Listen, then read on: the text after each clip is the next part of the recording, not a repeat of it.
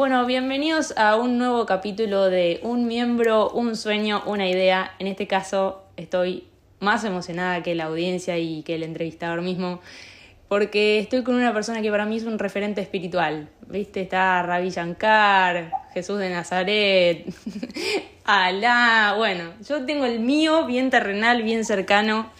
Y en este caso tengo el honor de entrevistar al gran Perrito Ruilova. Hola Perry, ¿cómo estás? Buenas noches, buenas noches. ¿Cómo le va a la China Sunini? Muy feliz de estar en este, en este podcast de Hay Equipo. Muy contento de estar. Me alegra mucho. ¿Querés contarnos un poco mm, tu carrera, tu, trayectoria, quién sos vos, perrito, para los que se pierden de conocerte todavía?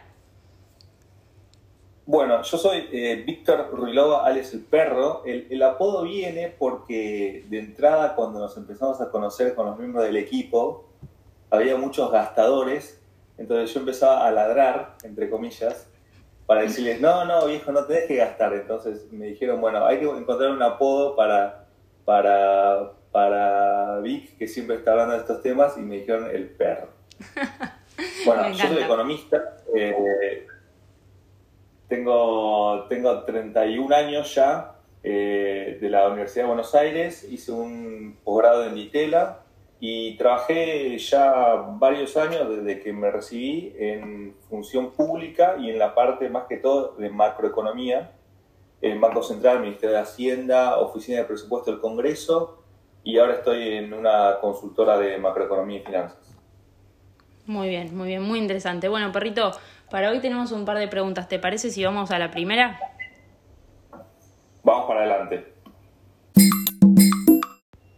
Bueno, arrancamos, perrito, con la primera pregunta. Y la pregunta para vos, en base al sueño que conocimos, es: ¿a vos te gustaría ser un referente económico? Y en ese sentido, eh, tu sueño se basa en aplicar qué soluciones a qué problemas que Argentina tiene. Y por otra parte, ¿qué ideas propondrías para esos problemas que desde tu punto de vista Argentina necesita eh, abordar? Eh, es, una, es una linda pregunta. Creo que, que si los consensos surgen, y, en ese sentido soy positivo en que estamos más cerca de que efectivamente lo hagan, vamos a poder avanzar en poder resolver temas como la inflación y el desequilibrio fiscal, por decir dos de las problemáticas que, me, me, parecen más urgentes. Pero ahora, cuando el incendio esté calmado y el humo se disipe, veo menos consensos de qué hacer con temas estructurales como la pobreza, la informalidad, la desigualdad, Luego de tantos años de crisis se formó una economía y por lo tanto una sociedad paralela que se percibe marginada y excluida. Es la llamada economía social y popular y, en ese sentido mi sueño apunta a encontrar un modelo de desarrollo sostenible en el sentido amplio de la palabra que tienda un poco un puente entre esta, esta sociedad nueva que se formó, la sociedad que tenemos y la sociedad a la que queremos llegar. Tratar de hacer una especie de pasado, presente, futuro en el que podamos enlazar y, que eso, y, que eso vaya, vaya en pos de una mejor sociedad, digamos. Impecable, Perry. Y me gustó mucho la analogía del incendio. Eh, creo que en Argentina justamente lo que falta es apagar incendios y, esa visión optimista que vos tenés que no es tan lejana de lograr consensos. Se me viene la pregunta entonces de qué ideas aplicarías a ese incendio más apagable que decías que es la inflación y el desequilibrio fiscal. Eh, y por otro, por otro lado, ¿qué ideas aplicarías eh, para llegar a esa sociedad que a vos te gustaría ser eh, en cuanto a la pobreza, la informalidad y la desigualdad? Buenísimo, buenísimo. Y, y las, dos, las dos problemáticas, o sea, estas, este dos grupos de problemáticas, más la coyuntural y, la más estructural, se pueden como enlazar en una, en, una iniciativa que, creo que vos conocés muy bien, que es hacer que el Estado sea más, eh,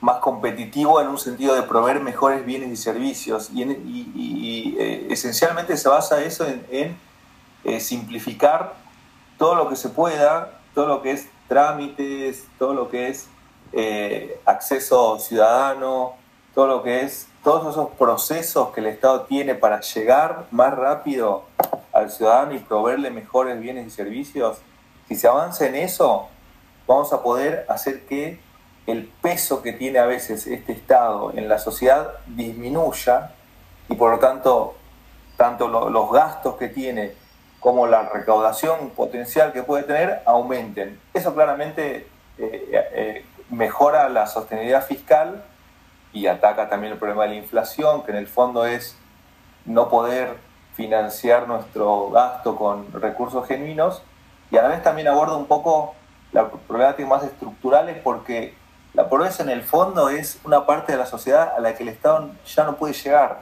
no puede llegar a ayudarla y eso tiene que ver un poco con la calidad de Estado que tenemos. Entonces, toda la parte de modernización que, hubo en, nuestro gobierno, eh, hay que retomarla con mucho más vigor y un concepto más de desarrollo estructural que, en ese momento no tuvo y creo que en ese sentido para mí es, un, algo fundamental para retomar. Elendo, yo te voto, perrito, ¿eh? me estás comprando absolutamente. Si te parece, vamos a la segunda pregunta. Bueno, Perry, la segunda pregunta es, ¿cuáles son tus referentes eh, en cuanto a la economía? Y en la entrevista que tuvimos habías mencionado a Juan Zurruil y ¿querés contarnos por qué? ¿A qué se debe? Hoy por hoy mis referentes son eh, Luciano Laspina y María Migliore. Son dos de, los, de las personalidades que, considero que son del espacio mis referentes. Eh, pero si tengo que elegir una referencia más histórica, y por eso la puse, es eh, claramente Juan Vital Surruil, que fue el segundo ministro de Economía de Alfonsín. Y es mi ejemplo a seguir porque como, como ministro, que es algo que yo aspiro mucho a hacer, puedo lograr tres cosas. La primera es que pudo internalizar y hacer propios los objetivos políticos que tenía su presidente. Y eso para mí es clave, porque un ministro, cualquiera en realidad, pero más el de economía, tiene que tener una comunión, una simbiosis con su presidenta, gobernadora, intendenta, muy profunda. Porque tiene que entender la lógica política bajo la cual opera y encontrar la forma de compatibilizar esa lógica con las tantas restricciones económicas que existen. Y creo que Surruil lo pudo hacer muy bien. Y segundo, dado lo anterior, logró entablar por eso una relación de confianza de tal magnitud que podía decirle no al presidente. Y, además el presidente lo escuchaba, porque sabía que no le decía no solamente porque económicamente no se podía, sino porque podía poner en peligro sus objetivos políticos. Y por último, su ambición, la, de, la de Juan Zurruil, estaba, relacionadamente, estaba directamente relacionada con el éxito de su presidente. Y eso incluye tener, tener que irte si hace falta o no irte también. Pero digo, claramente no buscar construir un camino propio porque ahí, y, los ejemplos abundan, me parece que todo termina mal.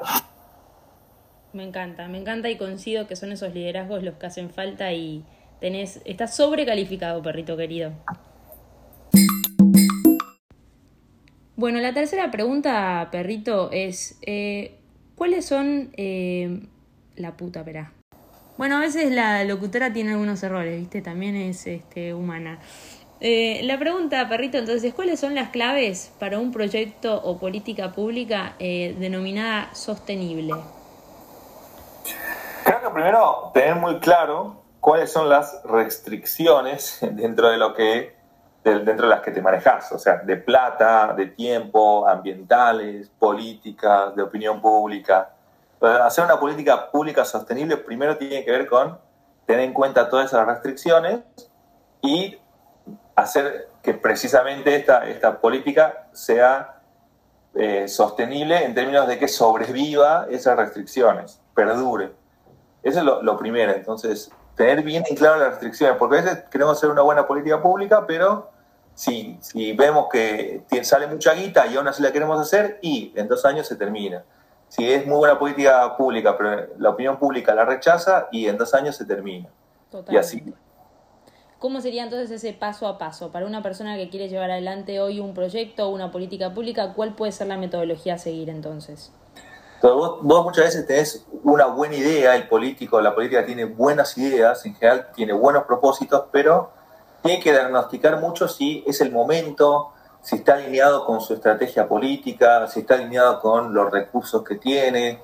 Entonces, el paso a paso es primero ver como, ok, de las 10 cosas que yo quiero hacer, ir eligiendo la que es más accesible en el primer momento, porque también tiene que ver con un tema de confianza, ¿no? Si vos vas metiendo política pública, política pública y se va haciendo sostenible, tu confianza y la confianza con los demás se va acrecentando.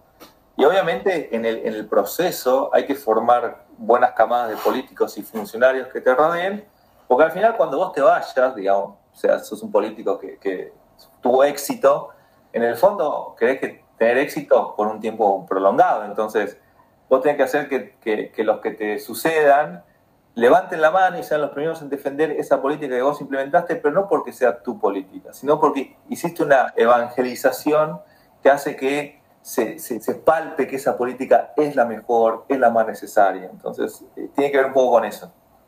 Muy bien, tiene mucho sentido y sobre todo creo que para hablar de evangelizadores vos sos mi preferido. Bueno, vamos pasando ya a la última pregunta de esta entrevista que lamentablemente se va terminando, pero cuánta satisfacción y la sonrisa en la cara tatuada que tuve, eh, se le agradezco al entrevistado. La pregunta para vos es, ah, re, viste, de golpe estábamos en los, ¿cómo se llama? ¿Los ocho escalones? Los siete escalones. bueno, la, la última pregunta, perrito, es, nos decías en tu entrevista que hay equipo es la Ferrari de tus sueños. ¿Querés contarnos qué significa hay equipo para vos? Vos sabés que en este aspecto tu opinión es la, la, más, la más valorada, la más calificada, porque como te dije, sos nuestro gurú espiritual. Creo que ahí se, se, equivocaron, me parece chinita, porque yo no dije que era la que hay equipo era la Ferrari de mi sueño, dije que era la Ferrari GTS, que es el mejor modelo de la Ferrari de mi sueño. De la Ferrari, para hacerle honor al Carlos. Exactamente, la Ferrari. Porque, a ver, hay equipo, primero, me permite tener un contacto estrecho con quienes tienen una vocación y una ambición política inigualable, inigualable. Y lo veo en, los ojos de, cada uno y cada una. Cada vez que nos juntamos, veo ese espíritu que, quiere, quiere cambiar las cosas, pero de verdad, y, no sabe cómo, cuándo y dónde, pero lo está buscando de una manera incesante, y eso, y eso me transmite a mí que si quiero hacer, si quiero cumplir mi sueño, va a ser con ellos, va a estar, va a estar estando cerca de ellos porque si está si construyendo siempre con los futuros potenciales presidentes, jefes de gabinete, referentes políticos, bueno, es la Ferrari de mi sueño, viejo.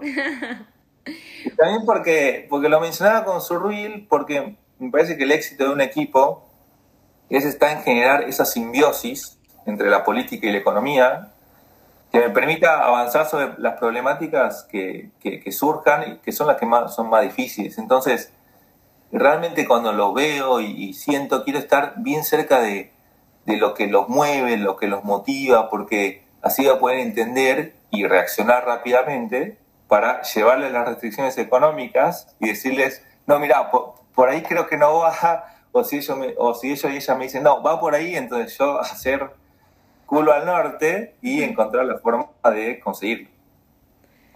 Perfecto, clarísimo, perrito. Te agradezco mucho el tiempo. Eh, la verdad que tu sueño para mí es muy lindo, muy relevante y muy merecido. me parece que tu visión eh, de capacidad técnica de la economía, pero también del análisis del contexto y de la realidad, como vos decías, eh, el análisis de la oportunidad de las situaciones, la sostenibilidad de los proyectos y a su vez esa visión integradora entre la política y, y la economía, que es como vos decías, pasar de la sociedad que se creó por ciertas medidas ineficientes económicamente hablando la sociedad que tenemos hoy y qué remedio se le puede dar a la enfermedad, pero a su vez después es la rehabilitación para salir y volver a tener el músculo nuevo como si no hubiese pasado nada. Así que te agradezco mucho y también la reflexión que haces eh, de lo importante de eh, estar por el proyecto eh, va muy de la mano, obviamente, como siempre decimos, del propósito de Hay Equipo, que es también definirnos como líderes políticos sanos que entienden que la construcción colectiva es la condición necesaria para la construcción individual. Así que muchas gracias, perrito. Un placer esta entrevista para mí. Un placer enorme. ¿Algo que quieras decir final? Los quiero a todos y a todas. Un beso enorme.